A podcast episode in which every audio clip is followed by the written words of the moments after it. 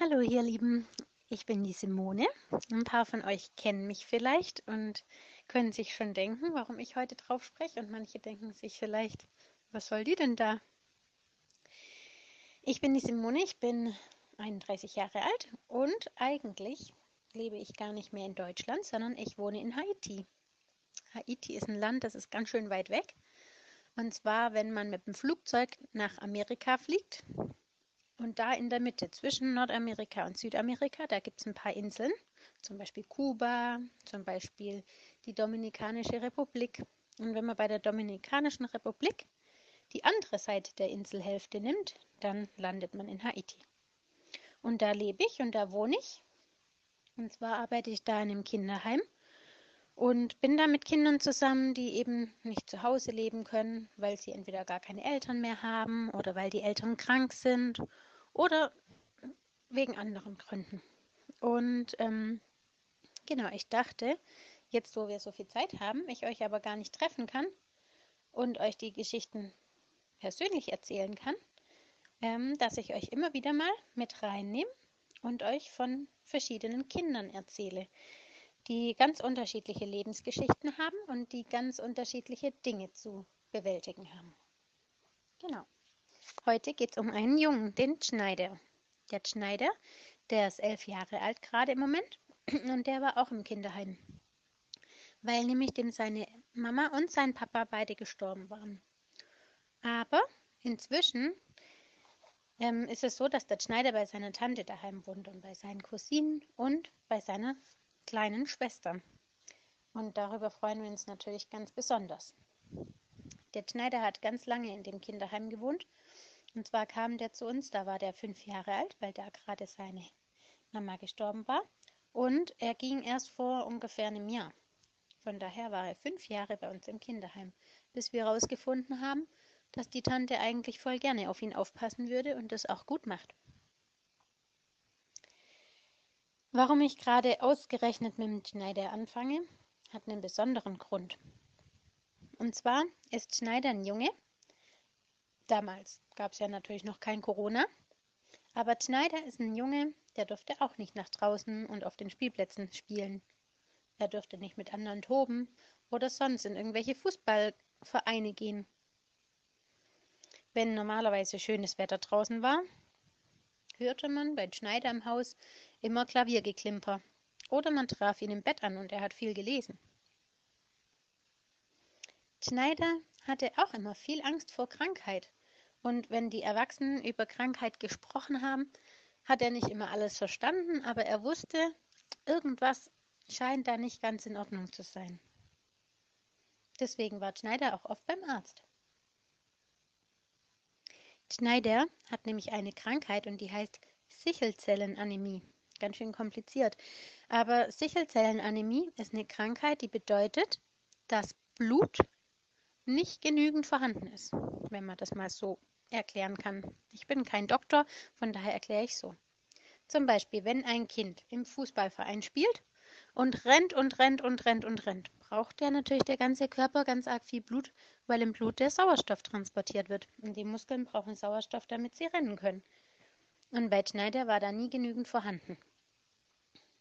Und deswegen haben sich die Erwachsenen und die Ärzte immer viel Sorgen um Schneider gemacht. Schneider musste dann viele Tabletten schlucken jeden Tag, jeden Morgen, bevor er in die Schule gegangen ist. Und Schneider durfte eben auch nicht rennen, damit der Körper nicht so schnell ähm, keine Power mehr hat. Und normalerweise müsste man ja jetzt denken, der Schneider, der war ein ganz trauriges Kind, immer zurückgezogen, durfte nie mit anderen mittoben, musste immer daheim bleiben.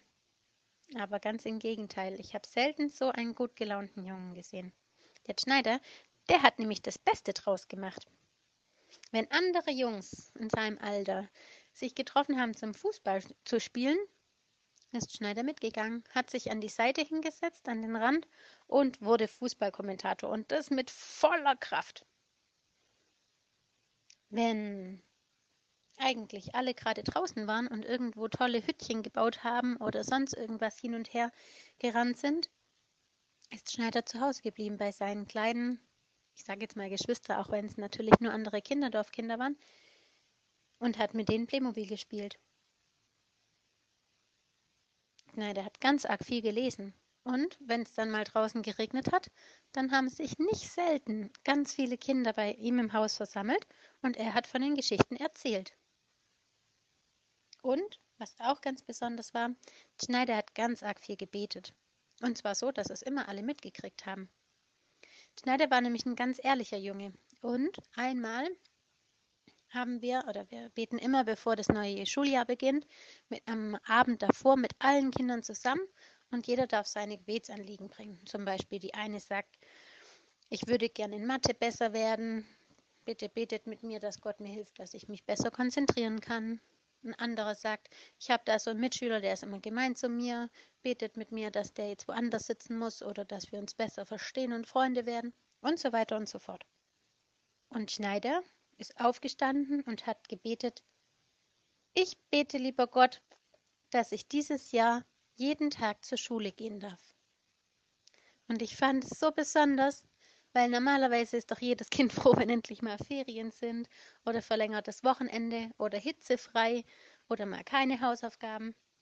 Und Schneider hat es gemerkt, dass das voll das tolle Geschenk ist, wenn man in die Schule gehen darf, weil man gesund ist, wenn man in die Schule gehen darf und die Lehrer einem die Dinge gut erklären können, wenn man in die Schule gehen darf und die Sachen auch kapieren kann, wenn man in die Schule gehen darf und Arbeiten schreiben darf und am Schluss sogar ein Zeugnis bekommt.